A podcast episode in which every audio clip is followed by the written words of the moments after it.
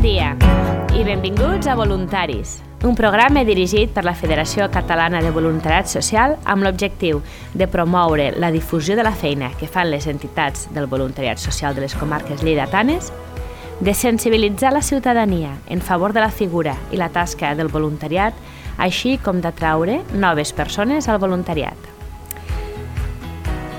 En Ramon Ferrer, coordinador de la Federació a Lleida, no ens pot acompanyar en aquesta gravació. Qui s'hi ho fa és la Fundació Esclerosi Múltiple i per fer-ho comptem amb la Mònica Nieves, directora del Centre Neurorehabilitador de Lleida, Martí Pol. Hola, bon dia. I amb Elvira Picó, la responsable de Comunicació i Campanyes. Bon dia. Bé, la Fundació Esclerosi Múltiple va néixer l'any 1989 a Barcelona amb la missió d'aturar l'impacte de la malaltia en la vida de les persones amb esclerosi múltiple i el seu entorn. Mònica, per a aquelles persones que no ho coneixen prou bé, què és l'esclerosi múltiple i com afecta al malalt? Mira, l'esclerosi múltiple és una malaltia crònica que no té cura, és neurològica i és autoimmune. Què vol dir? Neurològica vol dir que es afecta al cervell i a la medul·la espinal.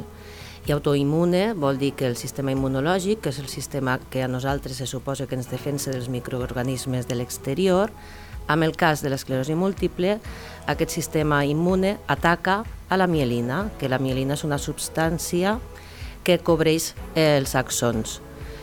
Sembla molt complicat, però el cervell és, és a nivell de substàncies funciona eh, com un cable elèctric, és el, les cèl·lules neuronals, eh, tenen els axons, que són com un cable, i estan embolcallats amb la mielina, que seria com el plàstic del cable. Llavors, el sistema immune l'ataca amb el cas de l'esclerosi múltiple i de, depenent de on hi ha aquestes lesions, aquestes plaques, la persona tindrà uns símptomes o uns altres. Per això nosaltres li diem la malaltia de les mil cares, perquè no, no hi ha els mateixos símptomes en, en cap persona. Cap, cap esclerosi múltiple és igual a l'altra.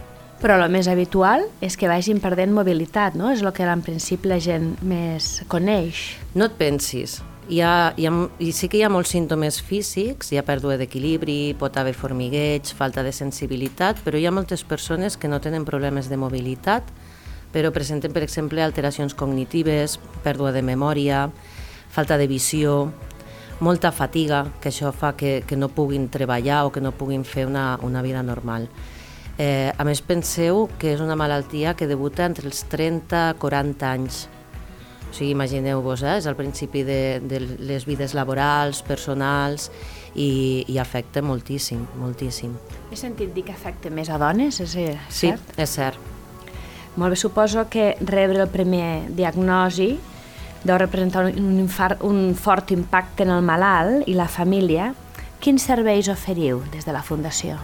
Si nosaltres intentem fer el seguiment a la persona des del primer moment del diagnòstic, que tenim el projecte del recent diagnosticat, on l'acompanyem amb tota la informació que necessita sobre la malaltia, un suport psicològic i una infermera. Tenem l'infermera, la treballadora social i la psicòloga que atenen amb aquesta persona amb aquest eh, inici d'aquest camí que, que l'acompanyarà tota, tota la vida i després l'anem acompanyant amb, amb les necessitats que vagin sorgint, perquè la malaltia pot ser que es porti bé o pot ser que no es porti tan bé i tenim llavors tot l'equip multidisciplinar que fa tot el tractament neurorehabilitador que, que necessiti la persona. I a part d'aquesta atenció més de salut, diguéssim, eh, suposo que sorgeixen molts dubtes referents a la incapacitat laboral, assegurances, mm. ajudes econòmiques... També feu assessorament legal? Sí, fem l'assessorament legal, ha el, el, la treballadora social dels centres que tenim a, a tota Catalunya, totes les treballadores socials assessoren en un primer moment també per si la persona vol tramitar el grau de discapacitat o el grau de dependència o, per exemple, l'aparcament amb mobilitat reduïda, però també tenim un conveni amb el col·lectiu Ronda, que és un, un bufet d'advocats, eh, on podem fer gratuïtament tots els, els assessoraments que, que necessitem. I de cara a les famílies, quina atenció hi doneu? Que, com els ajudeu a acompanyar el malalt i superar el... el bueno. Mm. Sí, nosaltres sempre diem que l'esclerosi quan entra en una casa no és, no és només el diagnòstic d'una persona, no? és de tota aquella família que conviu amb aquella persona. Llavors el, el suport el donem també des del principi al familiar si ho necessita i si ho vol perquè pensem que cada persona també té els seus moments i els seus tempos i fem grups de suport també pels cuidadors, eh, cursos de formació també perquè aprenguin eh, coses sobre la malaltia i l'abordatge psicològic si, si ho necessiten també. La Fundació Esclerosi Múltiple, una tasca molt important que fa de cara a, és la sensibilització eh, de la societat. Amb això aquí tenim amb l'Alvira per parlar-nos de les campanyes que feu. La més coneguda suposo que és Mullet per l'esclerosi múltiple. Aquest any se celebra el 10 de juliol.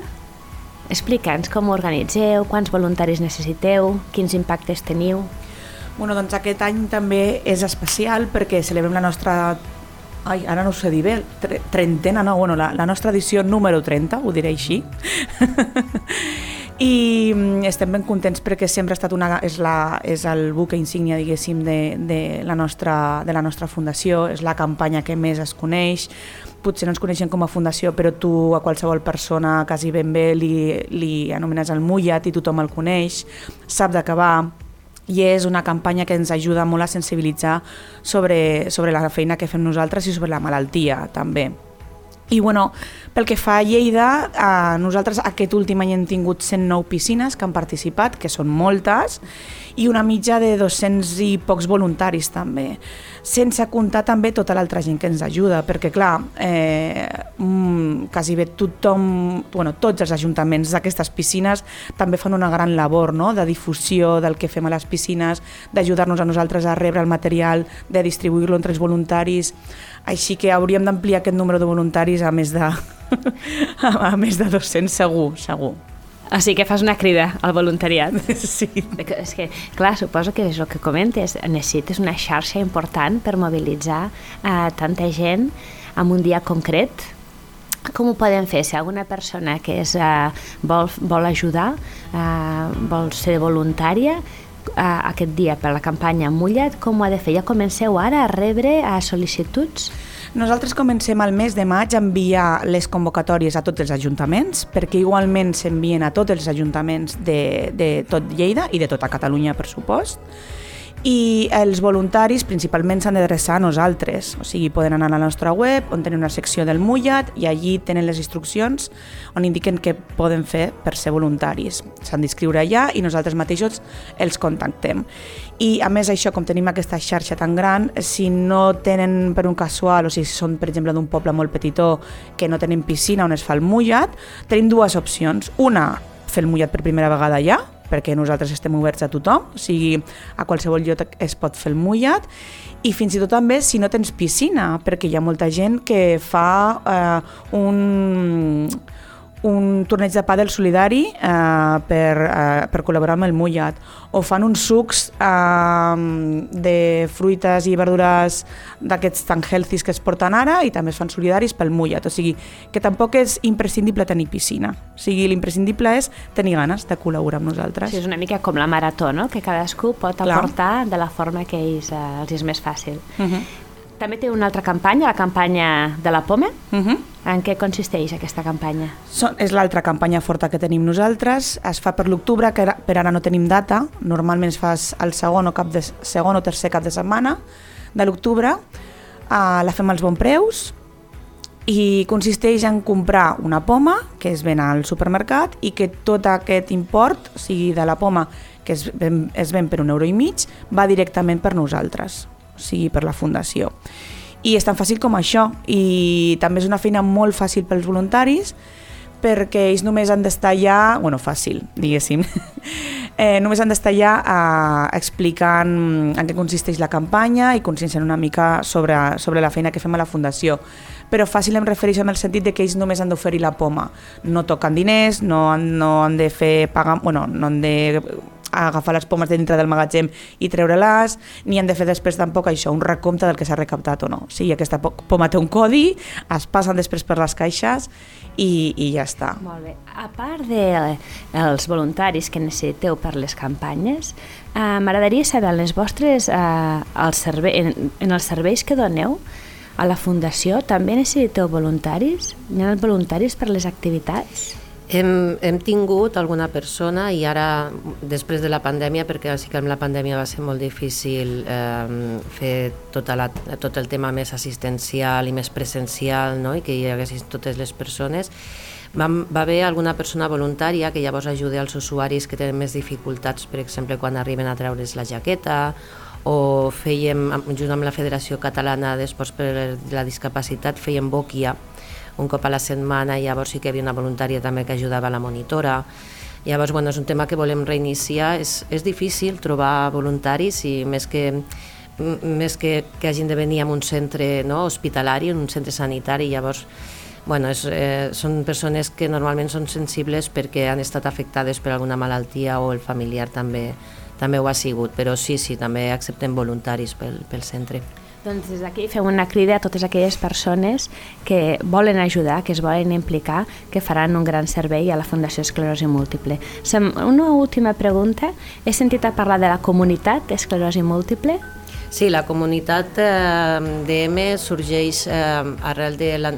Van preguntar si necessitaven alguna cosa més les persones amb esclerosi múltiple i els professionals sanitaris que s'hi dediquen, a banda de l'Observatori d'Esclerosi Múltiple, que és eh, la web que tenim, on, on hi pengem eh, totes les activitats que fem, articles científics, tota la informació que necessita una persona per, perquè sàpigui què és la malaltia i què fer-ne. Llavors la comunitat eh, va sorgir per, per, perquè la persona fos més proactiva, per veure quines necessitats tenia.